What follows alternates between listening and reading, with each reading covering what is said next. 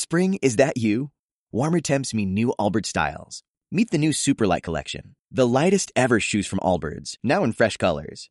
These must have travel shoes have a lighter than air feel and barely there fit that made them the most packable shoes ever. Plus, they're comfy right out of the box. That means more comfort and less baggage. Experience how Allbirds is redefining comfort. Visit allbirds.com and use code SUPER24 for a free pair of socks with a purchase of $48 or more. That's A L L B I R D S.com, code SUPER24.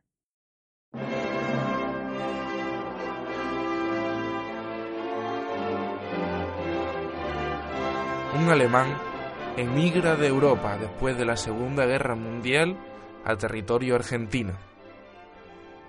Será en este país, en Argentina, donde intentará rehacer su vida trabajando para una empresa alemana con sede en Argentina como BMW. Será en uno de sus cotidianos días como trabajador ya en territorio de Argentina cuando un grupo de operaciones especiales israelí lo capturará y lo llevará a un piso franco para interrogarlo. Será interrogado durante varios días hasta que finalmente acabará reconociendo su nombre real. Su nombre real es el de Adolf Eichmann, criminal de guerra y antiguo líder de las SS del Partido Nacional Socialista. Por ese hecho, será trasladado por la Mossad, los servicios especiales israelí, hasta la propia Jerusalén para ser juzgado por todos estos crímenes y finalmente ejecutado por todos los asesinatos cometidos, en total 6 millones de judíos. The New Yorker va a enviar a una corresponsal muy especial para cubrir este acontecimiento único en la historia en territorio de Israel. Esa corresponsal del periódico The New Yorker es Hannah Arendt.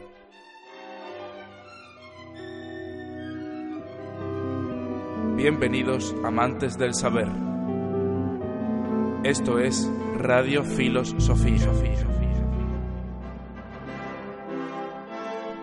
Efectivamente, como os habíamos anunciado, el programa de hoy tratará de una gran filósofa de nuestra era como es Hannah Arendt, nacida en Linden, Hannover, Alemania, en el año 1906 y que acabará falleciendo en Nueva York por circunstancias que veremos durante el programa en el año 1975. Antes de entrar en el contexto histórico, que sin duda va muy ligado a todo su contexto personal, sí que cabe decir que su madre ya, ya tenía una tendencia socialdemócrata y que su familia era de una estirpe de judíos pero reformista. Y dentro del contexto educativo ya de Hannah Arendt, cabe destacar que con 14 años ya se había leído nada más y nada menos que la crítica de la razón pura de Kant y que acabó accediendo a la universidad por libre, es decir, sin ningún tipo de instituto de por medio, ya que a ella la expulsaron precisamente por una serie de malos comportamientos que, según dice, estaba desarrollando. Sería en la universidad donde tendría acercamiento a dos profesores que iban a marcar su vida, como Jasper, que también está cercano al psicoanálisis, podríamos decir, y el propio Martin Heidegger, que poco después apoyaría al régimen nacionalsocialista y sería uno de los impulsores de las SA hasta esa noche de los cuchillos largos en la que acabarían con la mayoría de dirigentes de este cuerpo del nacionalsocialismo en el año 1934, en ese verano que sin duda daría un impulso a Hitler. Pues bien, siguiendo con esta historia de alumno-profesor que tenía Arendt con Heidegger, ella acabaría no soportando una tensión amorosa que tenían porque también desarrollaron algo parecido a una relación. Así que ella abandona la universidad en la que estaba aprendiendo de Jaspers y de Heidegger y se va a dirigir en 1926 a la Universidad de Friburgo, donde se va a encontrar con otro personaje filosóficamente muy importante en el siglo XX, como es el mismísimo Husserl. Ella firmará su tesis en 1929 y es muy curioso porque el título de la tesis es El concepto del amor en San Agustín, un ensayo de una interpretación filosófica. Lo curioso no es la temática, que también, sino que sería profundamente criticada por esta tesis doctoral porque ella le estaba dando a San Agustín precisamente una concepción que nada tenía que ver con lo religioso y sí con lo filosófico, algo que chocaba hace cosa de 100 años, 90 años prácticamente, y que a día de hoy, afortunadamente por personas como ella, precisamente, tenemos bastante naturalizado, bastante normalizado. El Partido Nacional Socialista seguía mientras tanto creciendo en el poder en Alemania. Recordemos que la Primera Guerra Mundial la había perdido Alemania, el segundo imperio alemán, y en virtud del Tratado de Versalles se le habían impuesto a Alemania una serie de sanciones y la que más conviene que recordemos es la de tipo económico, una deuda billonaria que debía ser pagada en oro tanto a franceses como a ingleses, como Gran Bretaña, por esos gastos, por esos costes de la guerra toda esa deuda iba a hacer que Alemania, al perder ese oro con el que debían pagar, que era donde se reflejaba el valor de la moneda, eh, se ocasionaba, como decía, una crisis económica que no iba a conocer parangón en la Alemania de entonces y que hizo que este Partido Nacional Socialista, encabezado por la figura que todos conocemos de Adolf Hitler, llegara al poder en el año 1933. Hannah Arendt, recordémoslo, de familia judía y muy fiel a ese ideario religioso que le había sido impuesto por su familia, emigra directamente a París. Recordémoslo, en el año 1933. En 1937, como judía, se le retira la nacionalidad alemana y pasará a convertirse en apátrida. Recordemos la película de Tom Hanks de la Terminal, donde vemos a una persona que directamente no puede viajar a ningún país porque, igual que Hannah Arendt y otros tantos miles de personas más, se quedaron sin que su pasaporte tuviese ningún tipo de validez.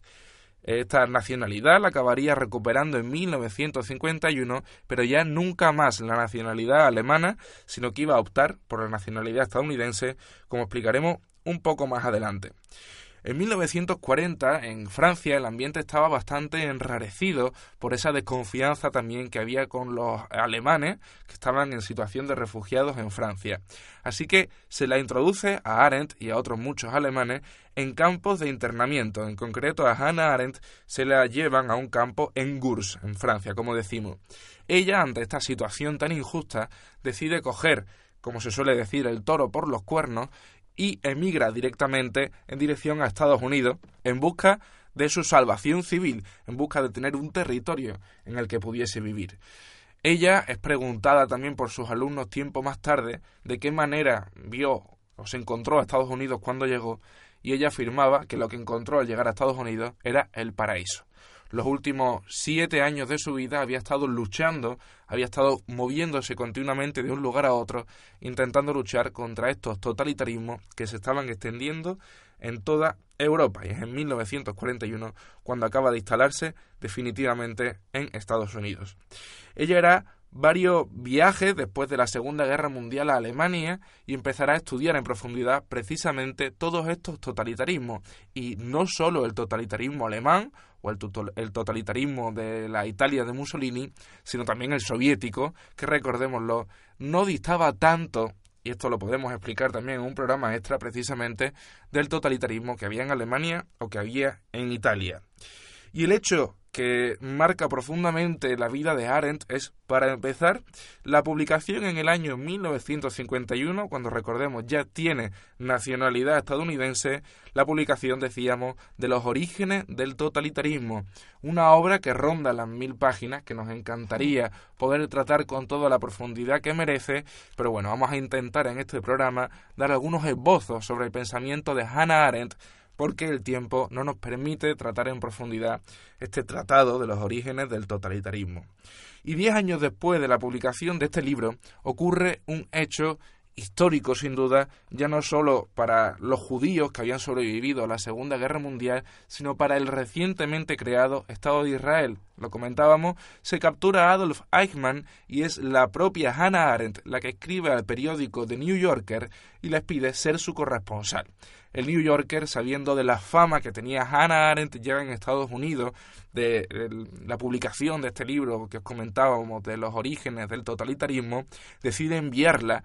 Y este hecho es fundamentalmente el que va a cambiar la vida de Hannah Arendt porque ya poco más va a poder hablar que no sea sobre el totalitarismo o sobre otra que sería su, su segunda obra culmen, podríamos decir, que no es otra que la banalidad del mal Y ahora, después de esta introducción en la que hemos mezclado un poco de historia y un poco de los aspectos personales de Hannah, es el momento en el que tenemos que empezar a conocer cuál era exactamente la manera de pensar de nuestra filósofa de hoy, la manera de pensar de Hannah Arendt.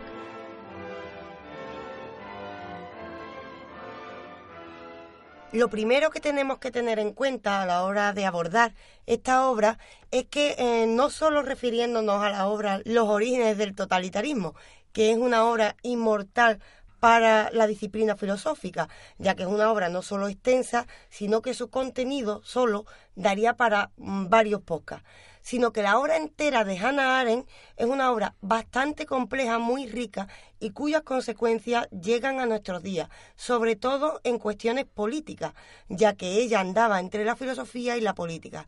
Es por ello que lo primero que cabe advertir es que este programa supone más bien una introducción al pensamiento de Hannah Arendt y que posiblemente nos veamos obligados a volver a recobrarlo. Bendita obligación.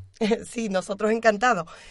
Para ello vamos a centrarnos en primer lugar a esta obra a la que nos hemos referido, Los orígenes del totalitarismo. ¿Qué ideas principales encontramos ahí que tengan sobre todo consecuencias para la visión política de nuestros días? No son pocas. Hay muchos elementos que vamos a encontrar en este texto que parecen advertirnos de muchas preocupaciones que a día de hoy nos aquejan. Solo el título nos pone en la pista de cuál es el problema principal al que nos podemos enfrentar si no somos lo suficientemente racionales o si no atendemos a este tipo de filosofía. La semana pasada hablábamos del punto crítico que todos tenemos que desarrollar y sin duda en estos orígenes del totalitarismo una de las cosas fundamentales también es entender la falta de criticismo por parte de la población. Sí, y una cosa que señala, una de las primeras cosas que vamos a señalar de esta obra de Hannah Arendt es que eh, aporta una visión bastante especial de cómo llega el totalitarismo a triunfar en una sociedad cualquiera. Es decir, ella señala que esto puede pasar en cualquier sociedad, no es algo exclusivo de la época nazi que de la que ella fue testigo y ya tú podrás señalarnos que no ocurrió solo en Alemania, ocurrió en más partes y ella ciertamente fue testigo, pero señala en primer lugar que esto es algo a lo que estamos expuestos todos y cualquier época, porque señalará que el totalitarismo se da como culminación de una especie de devenir histórico. Es decir, el totalitarismo, si lo comparáramos con un apocalipsis zombie, es decir, eh, algo eh, con lo que parece que no podemos luchar, sería algo así que viene dado por una conjunción de circunstancias que hacen que sea inevitable a la hora de lo que nos damos cuenta. Y esa conjunción de circunstancias se da por nuestra propia actitud, como veremos señalando los puntos que nos señala la propia Hannah. En la Alemania, precisamente, en la que crece Hannah, por recordarlo ligeramente, someramente, Alemania estaba siendo muy castigada tanto por Francia como por Gran Bretaña por esa Primera Guerra Mundial. Esa grave crisis económica fue también la que propició que movimientos totalitarios empezasen a desarrollar en Alemania. Y ya no hablamos solo de nacionalsocialismo, sino que en el momento, en 1932, finales de año, después de cuatro elecciones consecutivas sin que nadie tomase el poder, el momento en el que el partido de centro decide apoyar al partido nazi, lo hacen precisamente intentando evitar que comunistas o socialdemócratas se hagan con el poder. No era una lucha entre fuerzas políticas como lo podemos identificar a día de hoy en un Estado democrático, sino que era una lucha por ver qué totalitarismo se iba a imponer en Alemania. Y esto que señalas es sumamente importante para dos elementos en los que insiste en esta obra la propia filósofa. La primera es que, según la visión de esta pensadora, eh, el totalitarismo triunfa gracias a la alianza entre lo que sería el pueblo llano y una élite gobernante. ¿Cómo se da esa alianza? Pues bien, tú has señalado un elemento muy importante y es una crisis, una crisis que da un enemigo en común. Y esto nos lleva al segundo elemento bastante señalado en la obra de Hannah y es el terror. Es decir, tenemos por una parte una crisis, una crisis que hace que el, individuo, el ciudadano en concreto, no encuentre respuesta a los problemas que tiene. Aparece un movimiento dado, ideológico, de cualquier color, no importa, que parece que responde a tus inquietudes. Mm, desde esta situación, el pueblo llano deposita todas sus esperanzas en esta nueva ideología. Esta eh, otorgación de la esperanza lo que hace es una confianza excesiva que provoca esta unión entre el que va a ser el totalitario y el pueblo, que le está permitiendo eh, que se desarrolle libremente porque está depositando todas sus esperanzas en ese salvador de la patria. Es decir, ciegamente, más que encontrarnos con una política racional, lo que encontramos que en un momento de crisis es muy fácil que tomemos ciertas decisiones desde un punto de vista pasional y aprovechando esa pasionalidad, esa eh, decisión desde las entrañas más que desde la racionalidad, se provoca esta unión entre el que va a ser realmente el subordinado y un futuro eh, político que lo que va a hacer es abusar de ese pueblo sin que él lo sepa. Además, esa situación de terror, precisamente, no se daba solo desde un punto de vista económico por la grave crisis, sino que en la Alemania de la época de posguerra también tuvo mucha influencia la crisis del 29, el gran crash del 29, pero eh, la violencia también era civil, porque civiles comunistas y civiles eh, próximos al nacionalsocialismo se mataban, se asesinaban diariamente en la calle.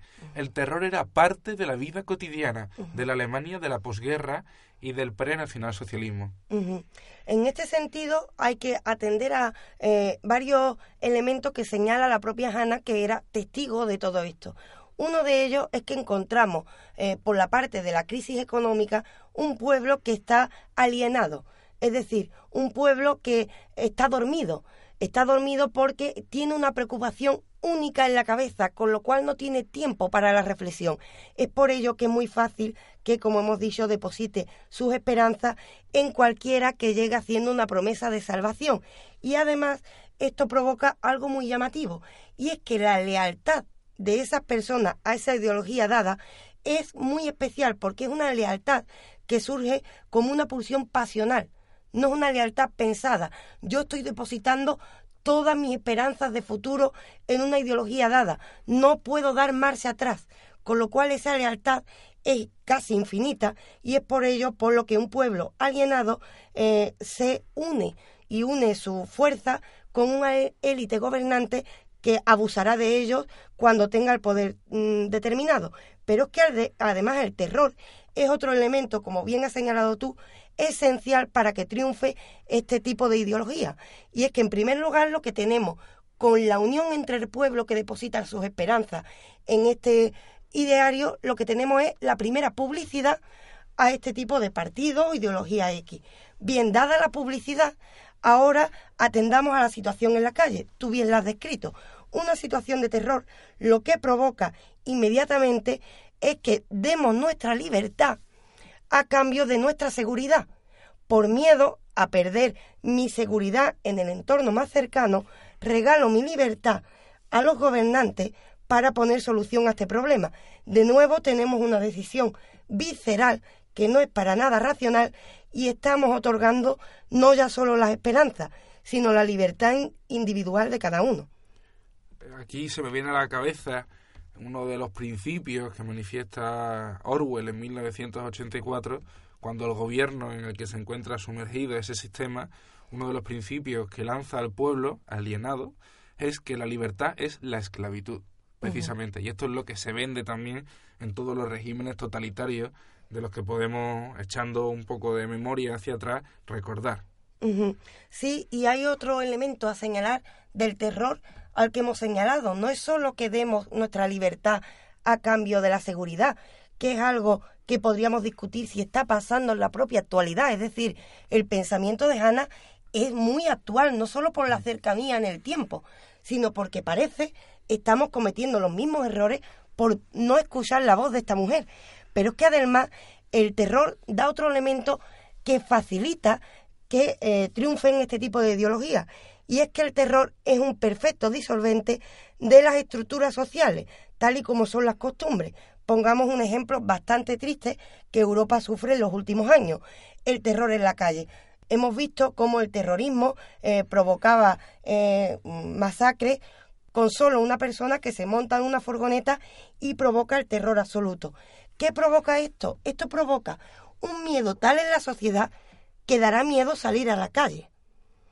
Esto hace un cambio en la vida de los ciudadanos y lo que provoca es que nos movamos en pequeños espacios, que ese miedo provoque aislamiento y la falta de comunicación entre los individuos. Una falta de comunicación entre los individuos hace más difícil la crítica a un gobierno dado, porque no hay comunicación debido al propio miedo que tengo de la situación política. Es decir, el terror es por una parte eh, el que provoca que regalemos nuestra libertad, pero por otra parte un disolvente de estructuras sociales que puede tener unas consecuencias nefastas para el desarrollo normal de la vida en sociedad.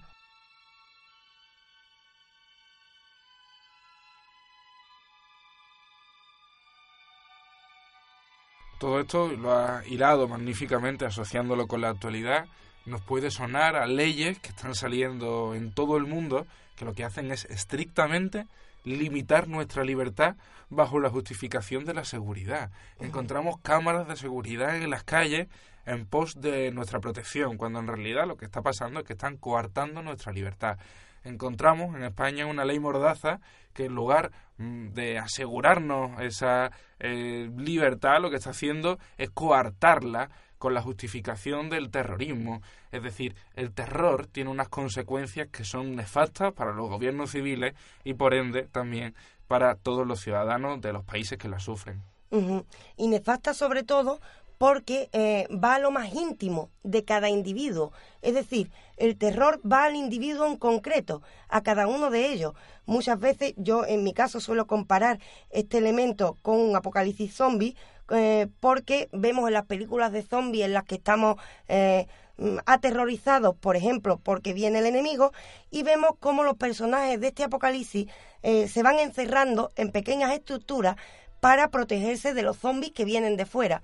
Finalmente, estas personas que están encerradas empiezan a discutir sobre ellas por la propia supervivencia. Y finalmente, en el fondo, eh, si lo lleváramos al último extremo, van a morir porque van a acabar sin víveres, pero no lo ven. El enemigo termina siendo ellos mismos, es decir, ellos mismos se coartan la libertad por ese miedo, por ese miedo que en el fondo no es tan lejano a la época en la que está hablando Hannah Arendt.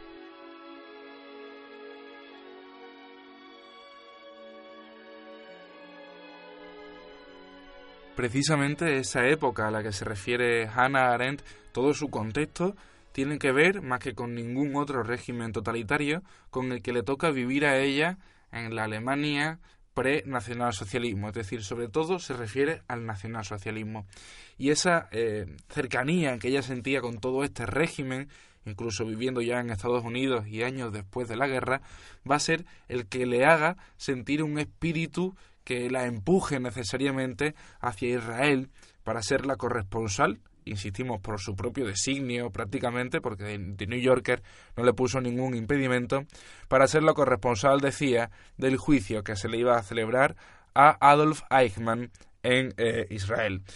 Sin lugar a dudas, este juicio también ha sido tachado por algunos como que es un juicio que atentaba contra las libertades de Eichmann, para empezar porque se le, se le secuestra a través de la Mossad en Argentina y porque son los propios israelíes, las víctimas de la guerra, las que deben juzgarlo. Aquí también entra otro conflicto que sería el de, habiendo solo vencedores y vencidos en una guerra, hasta qué punto podemos permitir que los vencidos, en este caso los israelíes, tomasen represalia, los judíos, contra Eichmann, más allá de que sobraban motivos evidentemente para ajusticiarlo de la manera en la que lo hicieron en Israel. Todo ello es parte de lo que Hannah Arendt también iba a intentar juzgar en el tiempo que iba a pasar en Israel, eh, recopilando información sobre todo lo que ocurría en este juicio. Y todo esto, todos estos apuntes que Hannah Arendt iba a tomar en Israel durante este periodo del juicio, iban a conformar la que decíamos también a la introducción, iba a ser, digamos, su segunda obra capital. Y esa obra no es otra que la banalidad del mal. Sí, en este eh, punto seguramente andamos en una de las temáticas más delicadas de Hannah Arendt, pero también en una de las temáticas más importantes para entrar en la reflexión.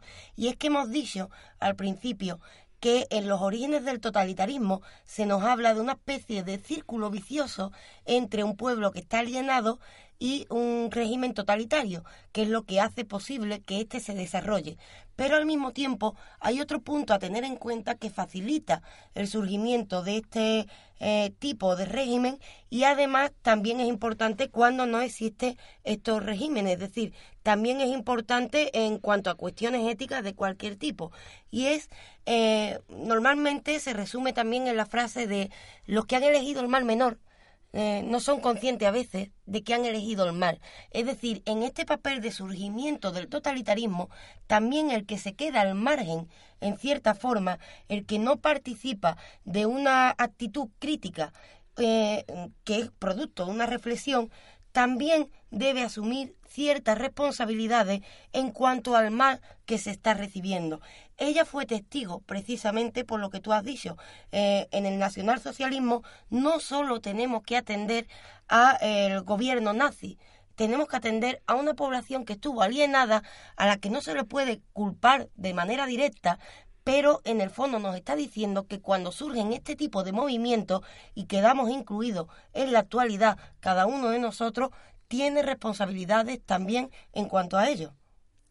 Y además esta obra, que tiene una importancia radical para nosotros en la filosofía política, también está ligada a esta tendencia de Hannah Arendt con eh, la sociología.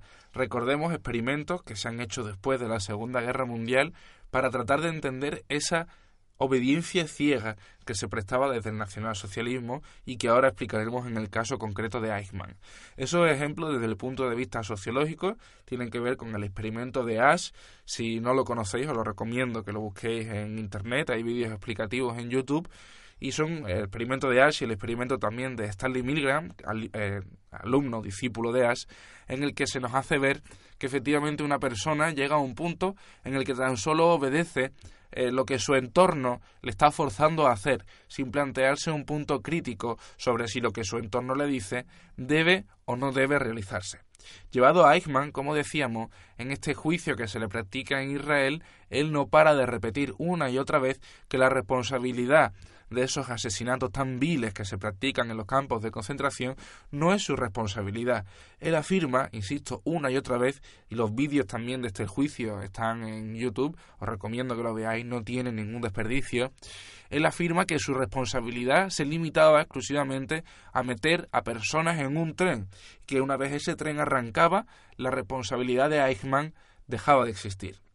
Evidentemente, Eichmann también era culpable de que esas personas acabasen muriendo en campos de concentración. Evidentemente, la responsabilidad también era suya. Pero lo fascinante, terriblemente fascinante en el sentido más estricto de la palabra terrible, es que él depurara responsabilidades diciendo que eso, al fin y al cabo, pertenecía al siguiente departamento que se encargaría de asesinarlo y que en cualquier caso que él cargara esos trenes con personas hacinadas hacia una muerte segura tampoco era su responsabilidad porque él tan solo seguía las órdenes del Führer, las, las órdenes del guía, como le llamaban los alemanes en aquel momento, las órdenes del mismísimo Adolf Hitler. Es decir, un dirigente nazi depuraba responsabilidades en su inmediato superior y seguramente si le hubiésemos podido practicar un juicio igualmente a Adolf Hitler, hubiera encontrado una manera de depurar responsabilidades en, algún, en alguna otra entidad superior, tales como poderes financieros, etcétera, etcétera. Es decir, siempre lo que vamos a intentar es hacernos a un lado y decir que esas órdenes nos llegaban y que por supuesto teníamos que obedecerlas como buenos soldados. En ningún momento se plantea un punto crítico que ponga freno a esa situación. Un soldado que introduce a los presos en el crematorio en ningún momento establece un punto crítico, sino que directamente se limita a obedecer las órdenes que le son impuestas.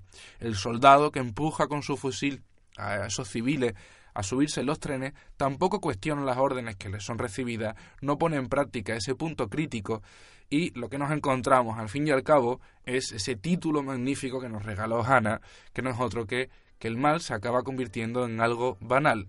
La banalidad del mal.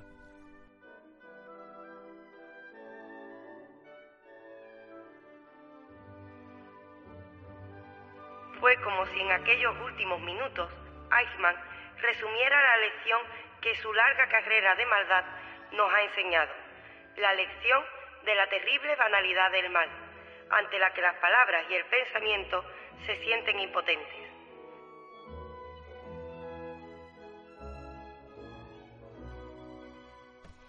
Ante estas palabras de la propia Hannah Arendt, tenemos que atender a un elemento importante. Cierto, la obra de Hannah se ve determinada por el contexto histórico que también nos ha explicado Marco, pero no solo se refiere al nazismo, se refiere a cualquier tipo de totalitarismo y en el caso de la banalidad del mal, no solo se refiere a la población que se vio sometida a ese tipo de totalitarismo, sino que se está refiriendo a cada uno de nosotros y nos está advirtiendo de lo que nos puede ocurrir aún en la actualidad. Atendamos algo importante. Nos ha señalado Marcos la importancia de cómo encontramos cualquier excusa para justificar algún mal dado. Es decir, en el caso de Eichmann vemos cómo él se quita responsabilidad de un hecho tan atroz como los que ocurrieron en aquellos años. Pero cualquiera de nosotros podemos en cualquier momento dado depositar nuestra responsabilidad o en que la mayoría lo hacía y tomar lo que Nietzsche en su momento llamaba la moral del rebaño, simplemente también podemos quedarnos pasivos mirando ante el mal y con ello participamos de manera pasiva, es decir, podemos tomar una actitud que el mismo Sartre llamaba mala fe, el no tomar una decisión que es necesaria para evitar el desarrollo de este tipo de actitudes. O, como la misma Ana nos señala, cualquiera de nosotros puede ser testigo de este tipo de horror, o ya no testigo, sino partícipe, y echar la culpa al que tengo al lado o buscarme cualquier otra excusa, pues somos seres sociales y siempre intentamos adaptarnos a lo que tenemos alrededor. Si lo que tenemos alrededor es afín al surgimiento de un régimen totalitario, imaginémonos las barbaridades que podemos llegar a excusar. Y esto es algo ante lo que estamos puestos todos. Por fortuna, la misma Ana nos muestra el antídoto de esto. El antídoto no es otro que la racionalidad, que el tomar una actitud crítica que permita romper ese círculo vicioso entre el pueblo alineado que escucha pero no oye y ese régimen totalitario que provoca este caos en la sociedad eh, que es de difícil remedio. De hecho, lo sabemos por la historia, hoy en día lo lamentamos, pero no significa que no podamos volver a repetirlo. De ahí la importancia del pensamiento de filósofas como esta. Es una magnífica reflexión, Raquel, y me vas a perdonar que vuelva a retomarte hablando de esa depuración de responsabilidades, porque me he acordado, no hemos mencionado dentro de los gobiernos totalitarios el de Franco en España, y fijaos hasta qué punto se pueden depurar responsabilidades, que Franco decía que todo su régimen existía por la gracia de Dios. Y en nombre de Dios también cuántos crímenes se han cometido, porque hemos encontrado esa justificación de la maldad precisamente en algo divino. Es muy fácil depurar responsabilidades, lo que tenemos que hacer, iba a decir intentar hacer, pero no, lo que tenemos que hacer precisamente es desarrollarnos en ese criticismo del que os hablamos ahora, del que os hablamos en el programa extra que os ofrecimos sobre hiparquia, que os recomendamos que podáis escuchar, sobre todo aquellos que estáis suscritos, y ese punto crítico va a ser el que nos haga más humanos eh, de lo que deberíamos serlo incluso. Ese punto de criticismo va a ser el que nos haga luchar contra todos esos totalitarismos. Sí, y en este punto eh, destacaría algo que ha señalado y que podría pasar desapercibido, pero seguramente es la clave de todo de lo que hemos hablado en este programa. Has dicho la expresión más humano. Efectivamente es eso. Lo que nos aleja de ser humanos es quedarnos alienados o como simples observadores que regalan su libertad, como hemos dicho, que cambian esta libertad por la seguridad, que van regalando y otorgando sus esperanzas a un gobierno que será totalitario y se comerá el resto de la sociedad. Esto nos aleja de nuestro libre desarrollo, esto nos aleja de nuestra humanidad. Para poder llamarnos seres humanos y poder disfrutar de nuestra propia humanidad, sinceramente lo que hay que hacer es eso, tomar partido. Es lo que el mismo Sartre, que hemos nombrado ya en repetidos programas, hablaba y por eso señalaba eh, la mala fe de no tomar este tipo de actitudes. Y Hanna, seguramente mejor que nadie, resume todo este tipo de ideología y de análisis político y puede ser una eh, magnífica lección para evitar futuros errores. Justamente aquí nos tenemos que quedar sabiendo qué es lo que tenemos que hacer para luchar contra todos los totalitarismos que siguen existiendo por desgracia a día de hoy en el mundo y que desgraciadamente también pinta que vuelvan a surgir. La tarea es nuestra, es una tarea humana y por tanto corresponde a los humanos luchar contra el gobierno corrupto de aquel que intenta hacer de la maldad algo banal. Así que hasta aquí el programa de hoy sobre Hannah Arendt. Por nuestra parte, tan solo nos queda recordaros que eh, os podéis suscribir si queréis daros si queréis darnos vuestro apoyo a nuestro canal de iVoox, donde obtendréis, además de contenido extra cada semana, el acceso a todo nuestro historial de podcast y todo ello sin ningún tipo de publicidad. E igualmente, por contenido gratuito, seguimos teniendo con actualización diaria eh, nuestro canal de Facebook, de Twitter, de YouTube, de Instagram, por supuesto iVoox, donde también encontraréis los podcasts en iTunes y en el Telegram, donde os trataremos de un modo algo más cercano. Hasta aquí el programa de hoy de Radio Filosofía. La semana que viene estaremos con Parmenides. Un saludo.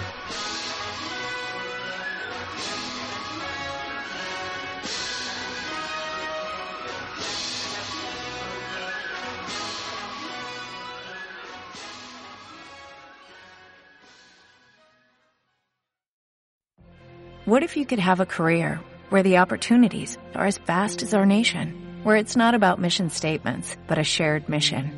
At U.S. Customs and Border Protection, we go beyond to protect more than borders, from ship to shore, air to ground, cities to local communities. CBP agents and officers are keeping people safe. Join U.S. Customs and Border Protection and go beyond for something far greater than yourself. Learn more at cbp.gov/careers.